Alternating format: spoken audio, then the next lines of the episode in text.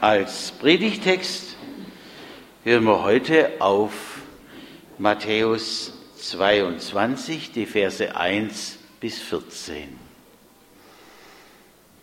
Und Jesus fing an und redete abermals in Gleichnissen zu ihnen und sprach, das Himmelreich gleicht einem König, der seinem Sohn die Hochzeit ausrichtete. Und er sandte seine Knechte aus, die Gäste zur Hochzeit zu rufen. Doch sie wollten nicht kommen. Abermals sandte er andere Knechte aus und sprach, Sagt den Gästen, siehe, meine Mahlzeit habe ich bereitet, meine Ochsen und mein Mastvieh ist geschlachtet und alles ist bereit, kommt zur Hochzeit. Aber sie verachteten das und gingen weg, einer auf seinen Acker, der andere an sein Geschäft. Die übrigen aber ergriffen seine Knechte, verhöhnten und töteten sie. Da wurde der König zornig und schickte seine Heere aus und brachte diese Mörder um und zündete ihre Stadt an. Dann sprach er zu seinen Knechten, die Hochzeit ist zwar bereit, aber die Gäste waren es nicht wert. Darum geht hinaus auf die Straßen und ladet zur Hochzeit ein, wen ihr findet. Und die Knechte gingen auf die Straßen hinaus und brachten zusammen alle, die sie fanden, böse und gute, und der Hochzeitssaal war voll mit Gästen. Da ging der König hinein zum Mahl, sich die Gäste anzusehen, und sah da einen Menschen, der hatte kein hochzeitliches Gewand an, und sprach zu ihm, Freund, wie bist du hier hereingekommen und hast doch kein hochzeitliches Gewand an? Er aber verstummte. Da sprach der König zu seinen Dienern, bindet ihm Hände und Füße und werft ihn in die äußerste Finsternis. Da wird sein Heulen und Zähneklappern. Denn viele sind berufen, aber wenige sind auserwählt.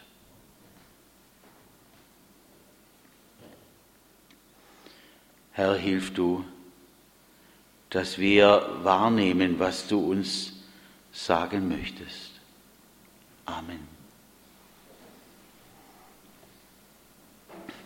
Ein Gleichnis. Was ist dem gleich, was Jesus hier erzählt? Die Überschrift nennt er, um was es geht. Das Himmelreich. Viele haben ja den Himmel ausgeblendet. Hier einigermaßen gut leben und dann so sterben, dass ich möglichst nichts davon mitbekomme. Und das war's dann. So scheinen immer mehr Menschen zu denken bei uns. Früher, da gab es eine andere Aussage, ein Teil eines Gebetes. Herr, bewahre mich vor einem bösen, schnellen Tod. Man wollte nicht überrascht werden. Man wollte vorher zu ihm kommen und um Vergebung bitten. Vielleicht stammt von daher auch das, dass ein Pfarrer in bestimmten Zeiträumen erreichbar sein soll. Und früher wurde auch ich ganz oft zum Abendmahl gerufen und manche sagten, ach, ist schon so weit, wenn der Pfarrer ankam. Das Blut Jesu, es soll rein machen von der Sünde. Vorbereitet möchte man sterben. Das war früher irgendwo drin in uns Menschen. Jesus sagt, in meines Vaters Hause sind viele Wohnungen. Ich gehe hin, euch die Städte zu bereiten, damit ihr seid, wo ich bin. Der Himmel, er ist für ihn sehr real, was wir da ausblenden. Nun möchte ich einfach mal fragen, möchten Sie, möchtet ihr auch einmal dort ankommen? Und ob wir uns womöglich begegnen, Nachbarn sind, beieinander sein dürfen? Ob wir da leben dürfen, so wie wir einst erschaffen wurden als Gottes gegenüber ihm zum Bilde, am Ziel, aufatmen, neu leben, so wie es von uns kein Auge je gespürt, kein Ohr mehr gehört hat. Und so vergleicht Jesus das auch mit etwas ganz Besonderem, nämlich mit einer Hochzeit, mit der hohen Zeit im Leben. Aber er sagt uns noch viel mehr in diesem Gleichnis. Lasst uns jetzt einfach hineinhören. Da hat also ein Vater einen Sohn und richtet dem die Hochzeit aus. Ich denke, mit diesem Vater, der später als König bezeichnet wird, meint er sicher Gott. Und er sendet nun seine Knechte aus, die Gäste zur Hochzeit zu rufen. Doch sie wollten nicht kommen. Versteht man das? Eine Hochzeit und die Eingeladenen sagen, nö, ich habe anderes zu tun. Ich mag jetzt nicht. Also ich muss mich an meine eigene Nase fassen. Meine Frau mahnt mich immer, schau mal rechts am Schrank im Wohnzimmer. Wie viele Gutscheine gibt es da noch? Von der Zeit, als wir in Brettheim verabschiedet wurden. Gutscheine für alle möglichen Gaststätten zum Mittagessen. Und wenn sie mich dann fragt, gehen wir mal hin, dann kommt von mir meistens, ach, heute nicht, vielleicht ein andermal. Und dann sagt sie, du, womöglich gelten die Gutscheine bald nicht mehr. Und da hat sie recht. Wer ist gemeint mit denen, die da zuallererst zum Himmel eingeladen waren? Jesus gibt uns ja keine Erklärungen mit. Aber ich meine und könnte mir vorstellen, das ist in allererster Linie das Volk, das Gott durch Abraham und seine Nachkommen auserwählt hat, das Volk Israel. Er lädt sie ein zum Fest und sie kommen nicht.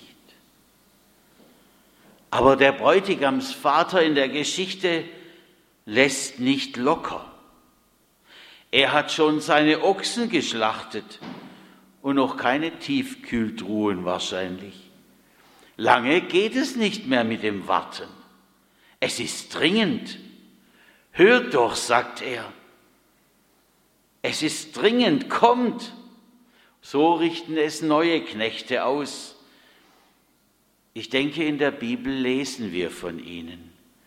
Von einem Jesaja, Jeremia, Hesekiel, Daniel, Hosea, Joel, Amos und wie sie alle hießen.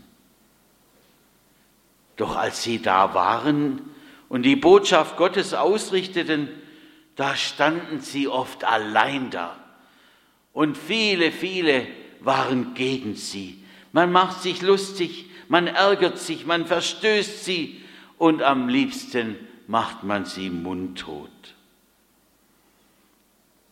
Als letzten vor Jesus den Johannes den Täufer. Wenn im Gleichnis der einladende Bräutigamsvater oder Braut, ja, Bräutigamsvater jetzt zornig wird, ich denke, da können wir das gut verstehen. Er sagt, Nein, diese Gäste waren es nicht wert. Darum geht hinaus auf die Straßen und ladet zur Hochzeit ein, wen ihr findet. Merken Sie es? Jetzt sind wir dran. Die, die draußen sind. Die, von denen Jesus am Schluss, bevor er gen Himmel fährt, sagt, mache zu Jüngern alle Völker. Jetzt geht die Nachricht und die Einladung an uns. Kommt, glaubt an den Herrn Jesus Christus. Und tatsächlich viele haben sich einladen lassen. Unzählige, die gekommen sind. Aus Rom, aus Ephesus, aus Philippi und bis hin zu uns. Wir waren einmal irgendwo auf einer kleinen Ausflugsfahrt und da stand, dass an der Stelle einst der Missionar der Germanen die Menschen getauft hat. Schön, dass auch jetzt wir zum Himmel eingeladen sind. Wunderbar. Und jetzt füllt es sich. Jetzt kommen viele, viele. Sicher nicht alle, aber viele sind da über die Jahrhunderte, wo jetzt schon die Botschaft verkündigt wird. Soweit, so schön. Aber dann kommt der, über den wir im Konformantenunterricht gesprochen haben, wo ich euch am Montag gesagt habe, da habe ich keine Antwort. Und dann hat, dann hat mir einer der Konfirmanden eine Antwort mitgegeben. Der Bräutigamsvater geht durch die Reihen der Menschen.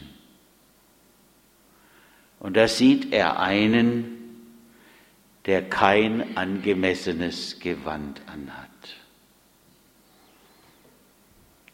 Sind solche Äußerlichkeiten entscheidend? Kann man aus dem Himmel, wenn man schon dort ist, noch einmal hinausgeworfen werden?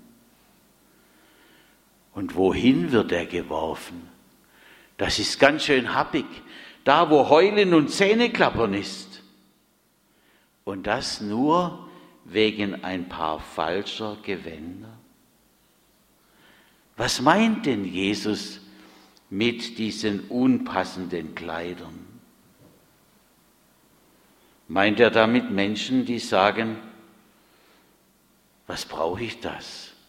Reinigung von meinen Sünden, neues Leben bei Gott. Ich komme doch einfach so. Der soll mich nehmen, wie ich bin, der soll froh sein, dass ich komme. Was brauche ich? Den Glauben auf den Herrn. Hier bin ich. Das wollen wir erst mal sehen. Ich bin auch nicht schlechter als die anderen. Der Konformant hat es so ausgedrückt. Wenn dieser Mensch unpassende Kleider hat, dann sagt er damit,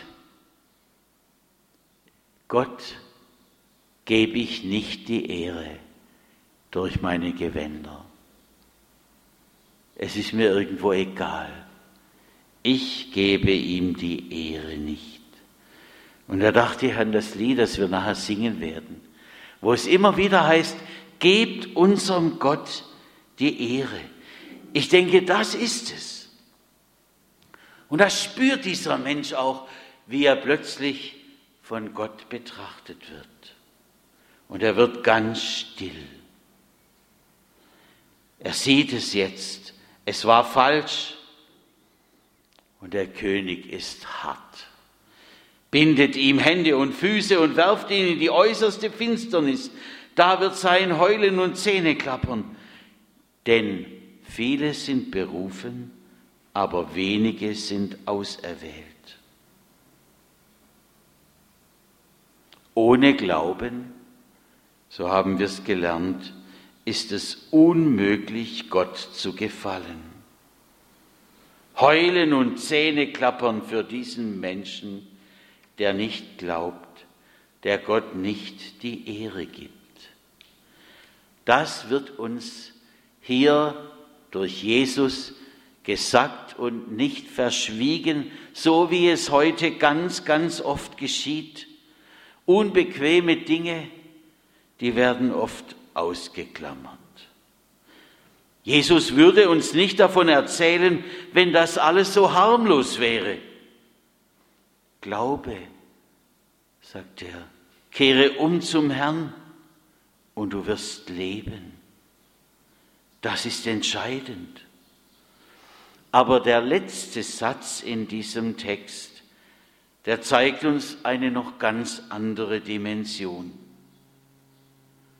Wir denken ja so oft bei vielem, wir sind es, die alles entscheiden. Auserwählen aber können wir niemand, auch nicht uns selbst.